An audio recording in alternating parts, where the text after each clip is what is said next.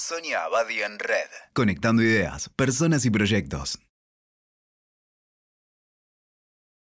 Hoy les quiero hablar de cómo podemos crecer, cómo podemos cambiar y evolucionar, pero seguir siendo nosotros mismos. A veces escuchamos hablar del yo de las personas y tratamos de imaginar un lugar, un núcleo donde nuestro yo se esconde o una actitud en que nuestro yo se expresa. En realidad lo que les quiero contar es que el yo es una función de la mente, la función de síntesis, o sea que es la que reúne nuestras distintas facetas en forma de una unidad. Yo soy. Esa función está buena porque nos permite sentirnos coherentes y consistentes, pero tiene un riesgo, que para ser de una sola pieza nos exija dejar afuera algunos aspectos contradictorios y muchas veces muy interesantes de nuestra personalidad. Lo que pasa cuando dos o más aspectos nuestros entran en conflicto, lo que nos muestran es la riqueza y la complejidad de nuestra personalidad y la diversidad de nuestras emociones y experiencias. Si nosotros nos obligamos a silenciar algunas de las voces de nuestro equipo interno, nos perdemos el potencial de encontrar soluciones imaginativas, alternativas a los conflictos, y nos empobrecemos con actitudes rígidas y estereotipadas. Lo interesante es poder integrar nuestra diversidad interior sin que se cristalice en una sola pieza, pero también sin que nos haga sentir divididos y fragmentados. Por eso la capacidad de integrar dinámicamente nuestras contradicciones va a ser siempre el signo de nuestra madurez y de la calidad de nuestro desarrollo personal. Al contrario, cuando necesitamos aislar aspectos que no nos gustan de nosotros o de la realidad, es porque todavía tenemos un yo débil que se fractura ante la presión de los conflictos y no logra integrarlos. Pero más allá del yo, esa función de síntesis, podemos hablar también del ser. ¿Qué es el ser? El ser es la persona total, todo lo que somos. Desde el comienzo de la vida, tendemos a construirnos en esa unidad, en ese ser. Allí la imagen, la palabra, la presencia viva de los otros que están a nuestro alrededor nos van a sostener y acompañar en la integración de ese ser, como un sistema dinámico que va a articular la mente, las emociones y el cuerpo. Estas tres fuentes entramadas, mente, emociones y cuerpo, van a formar un tejido vital que va a tener que ser capaz de contener, absorber y procesar todas las nuevas experiencias a lo largo de nuestra vida. A partir de allí, de esa base, van a empezar a sumarse los modelos de identificación con las personas que admiramos, los valores familiares y sociales, las experiencias positivas y negativas que nos tocan vivir, nuestras aptitudes y nuestras limitaciones. Y más adelante, por supuesto, los conocimientos que iremos adquiriendo a lo largo de la vida.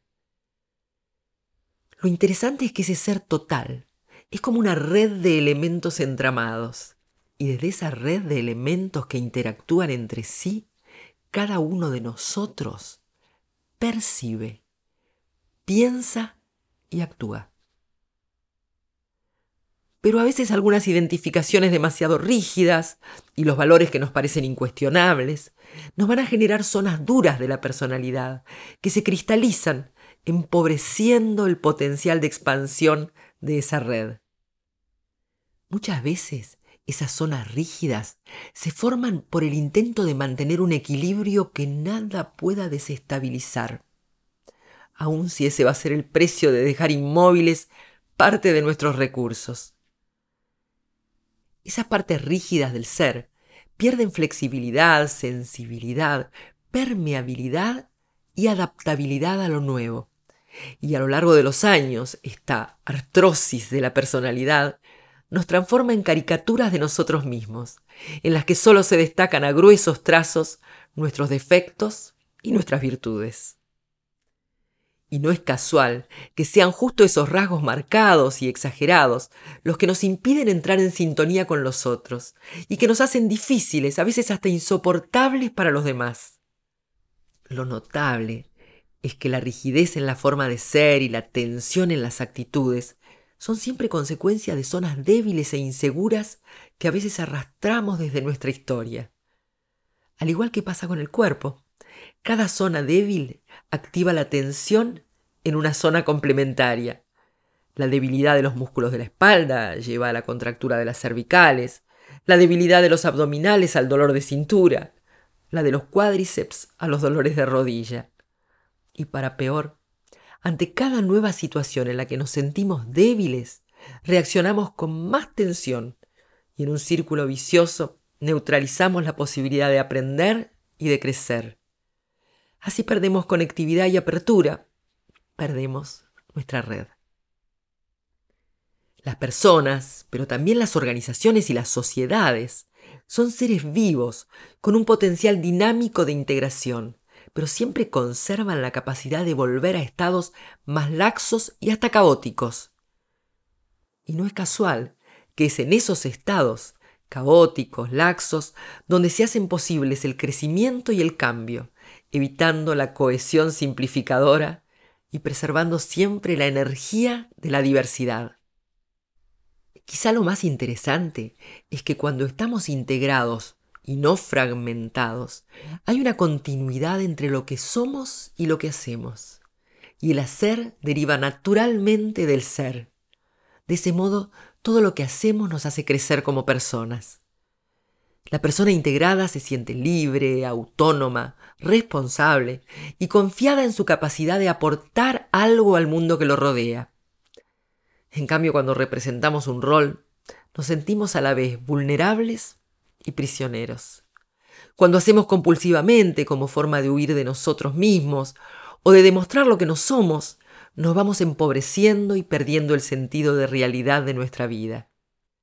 El crecimiento como personas nos permite hacernos cargo de nuestros pensamientos, actos y decisiones, de reconocer nuestros logros y de aceptar las consecuencias de nuestros errores y fracasos, sin necesidad de depositar en los otros nuestros aspectos idealizados o los desvalorizados. También nos permite el juego y el humor como ese espacio mental en el que nos sentimos libres. Pero también ese ser integrado se relaciona de un modo especial con el tener. Cuando nuestra autoestima se sostiene en variadas fuentes de nuestra propia historia, saberes y experiencias, nuestros logros no son simples disfraces, títulos o trofeos, sino auténticos derivados de la persona total. En cambio, el éxito vacío, como un globo inflado, es siempre angustiante ya que nos hace sentir amenazados ante la menor crítica o error. Es cierto que a veces, a lo largo de la vida, renunciamos a nuestra parte más informal y creativa para poder asumir un trabajo de gran responsabilidad y exigencia. Pero al pasar el tiempo, descubrimos que estamos atascados, sin poder seguir avanzando en nuestro desarrollo justamente porque nos faltan la fantasía y la libertad de improvisar. A lo largo del crecimiento laboral, muchos de nosotros renunciamos o hasta renegamos de nuestros talentos innatos y habilidades no convencionales. Luego no entendemos por qué nos falta energía, pasión o recursos. Los jefes en general buscan incentivarnos con estímulos, premios y castigos, cursos de motivación, pero no dan resultado. En realidad, la madurez solo es posible cuando volvemos a integrar esas facetas que habíamos descartado, reabriendo los canales clausurados, recuperando lo perdido en la formación especializada, recuperando los talentos ocultos o acallados, nuestras raíces familiares y culturales. Así cuando nuestros soportes pasan a ser otra vez múltiples y variados, podemos decir que estamos en red. Y cuanto más red tenemos, interna y externa en los vínculos, más seguros y confiados nos movemos. Y ese sentimiento de continuidad, de saber que vamos a seguir siendo quienes somos, nos permite relajarnos, crecer y también cambiar. Escuchaste Sonia Abadi en Red. WeToker. Sumamos las partes.